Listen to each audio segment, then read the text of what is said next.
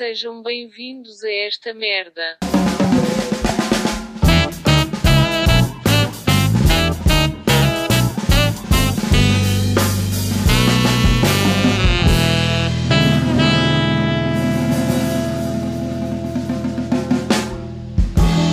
Uh, sexto episódio, cá estamos nós. Um bocado atrasados, mas estamos cá, é o que interessa. Bom, o que é que temos para hoje? Já há mais uma vacina aprovada e desta vez com 95% de eficácia.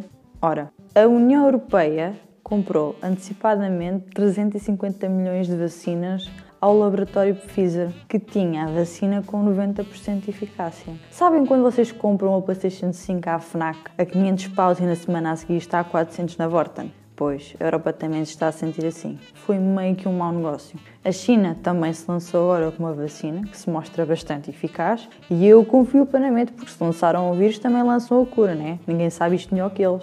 Ao menos não sugeriram para nós injetarmos detergente dentro do corpo como o Trump.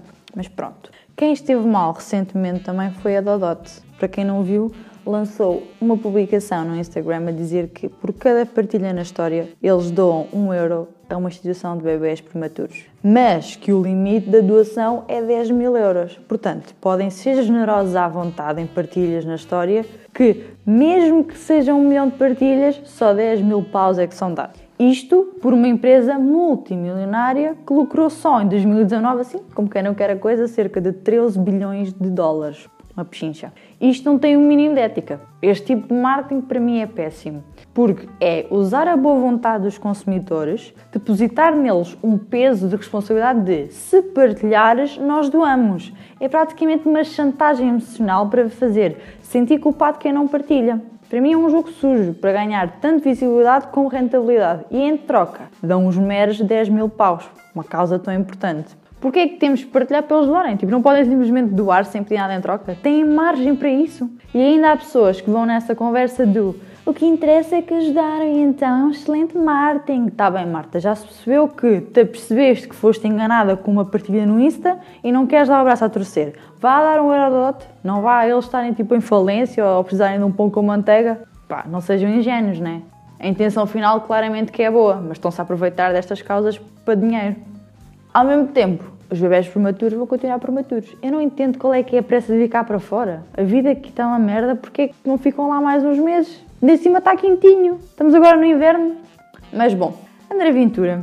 André Ventura foi multado por discriminar ciganos com uma coima que ultrapassa 400 paus. Por causa de uma publicação que ele fez no Facebook em agosto e foi denunciado pelo próprio Facebook à, à Comissão para a Igualdade e contra a Discriminação Racial. Agora, o Ventura vai chorar para o Twitter, dizer que pagou um balúrdio à pala da existência dos ciganos e que essa coima equivale ao RSI que 58% deles recebe e que por isso a coima dele vai servir para pagar o RSI a mais um cigano.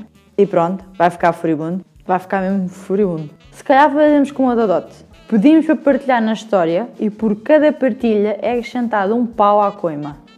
E agora coisas mais sérias, muito sérias mesmo. A nova atualização do Instagram. É algo extremamente chato. Uma pessoa recebe notificação, abre o separador da loja de compras, pois porque é uma loja de compras, e em vez da zona de notificação, como se eu fosse sequer comprar alguma vez aqueles produtos e aqueles preços, aqueles preços. Para mim a loja ficava numa zona mais remota e para que aquele tamanho todo story?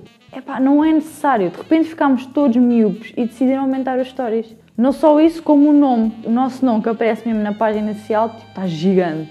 Eu não me vejo a comprar nada naquela loja de Instagram. Eu já no AliExpress tentava comprar coisas a menos de 2 euros por produto. Depois, se vejo que o shipping é igualmente 2 paus, desisto logo. Queria comprar 10 euros, afinal 4 paus por um produto, pá, não me compensa. Se for um produto de 10 euros e o shipping 2, é uma coisa. Agora, o shipping ser do mesmo valor que o produto é que não. Pior ainda é o Wish. Eles fazem literalmente isso de um produto a 5 paus e shipping a 5 paus. Mas pior ainda que estes três são em uma Amazon. Nunca comprei nada lá porque é tudo muito caro. Ou seja, 25 paus mais 12 de portos, eu prefiro que me enganem com aquela dos portos grátis porque já está tudo incluído. E, e, eu assim é mais fácil fazer a minha escolha porque eu vejo logo que o preço é alto e procuro alternativas mais baixas. Eu vou à loja da Zara online, vejo que os preços só são gratuitos a partir de 25 euros. Os preços, disparate, que os portos só são gratuitos a partir dos 25 euros, mas eu não quero pagar 25 euros a roupa. Eu só estou ali no site porque eu quero comprar aquela camisola em promoção a 5 paus e 95 e não ter que pagar mais 4 euros de porte. É que isso depois valoriza a camisola. Tenho de a tratar bem, estimar porque me custou cara, não vou poder tratá-la como um mero achado de 5 paus quando na verdade custou-me 10 euros. E aí, nesse momento em que eu estou a vasculhar a loja online, eu penso: e se eu fosse mesmo à loja física? Só para comprar essa camisola de 5 paus? Mas aí iria gastar combustível. Se calhar mais vale eu esperar que a camisola baixe para 3,95€ e assim compensa mais. Ou então uso aquele método infalível de fico muito tempo a olhar para o produto até enjoar e depois a vontade de comprar vai embora. Eu recomendo porque realmente resulta. Vanessa Martins, vocês sabem quem é, aquela rapariga que participou nos Vamos com Açúcar, ela e muitas outras pessoas, mas tipo, esta é a única coisa que eu me lembro para, para dizer quem, ela é, quem é que ela é. Bom, a Vanessa Martins vai lançar uma coleção de pijamas e disse numa publicação o seguinte, e passo a citar: Nunca dormi de fato de treino, nem com roupa velha. Nunca tive um pijama de Hello Kitty ou com unicórnios. Há uma certa tendência da mulher se desleixar no look de dormir. Look de dormir. E eu nunca compreendi isso. E depois acrescentam um vídeo a justificar-se porque viu que disse merda, né? E, e já que ela não compreende isso, eu explico. O pessoal é pobre e não vai dar 70 paus para um pijama que ninguém vai ver enquanto dormes. Para mim, um pijama quentinho serve perfeitamente, independentemente dos bonecos que tenha na roupa. Só vou usar para dormir. Nem toda a gente pode usar aquele pijama frio de seda de dondoca teta postiça.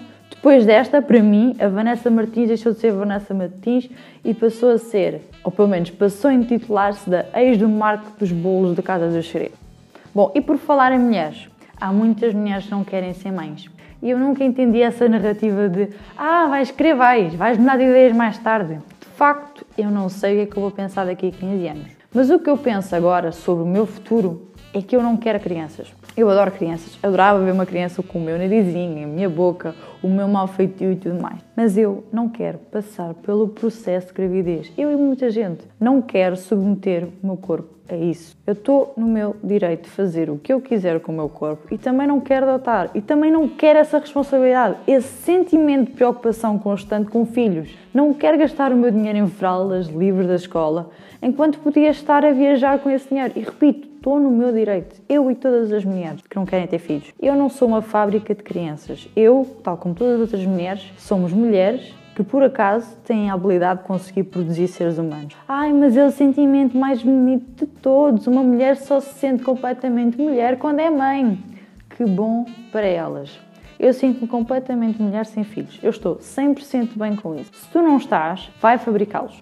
Eu não deixo de ser mulher por não ser mãe. Há sempre aquele medo do teu parceiro querer ter filhos e tu não. E depois ele termina a relação por esse motivo e depois há quem opte por ceder a isso e ter filhos só para não ver o parceiro ir embora. E no fim tens o filho e ficas mãe solteira porque ele já não te ama e quer estar com outras pessoas. E sinceramente isso é uma ideia que a mim me transtorna imenso. Porque se algum dia eu ponderasse sequer, no máximo dos maços, uma gravidez e, e que seja por cesariana ou uma barriga de aluguer, o que for, eu quero que essa pessoa fique comigo para sempre e que essa família nunca se separe, porque realmente isso é muito assustador. Mas há mais coisas que as mulheres ouvem. Por exemplo, e quando fores velhinha, quem é que toma conta de ti? Bom, a resposta é muito simples. Eu é que vou tomar conta de mim. E no dia em que eu estiver debilitada, é da minha responsabilidade em vida coletar todos os recursos para que eu possa ter um final de vida sem ser um empecilho na vida de ninguém. Eu não quero chegar ao fim da vida e meter os meus, que me são queridos, com a responsabilidade de tomar conta de mim. Sempre ouvi dizer não faças aos outros o que não queres que te façam a ti.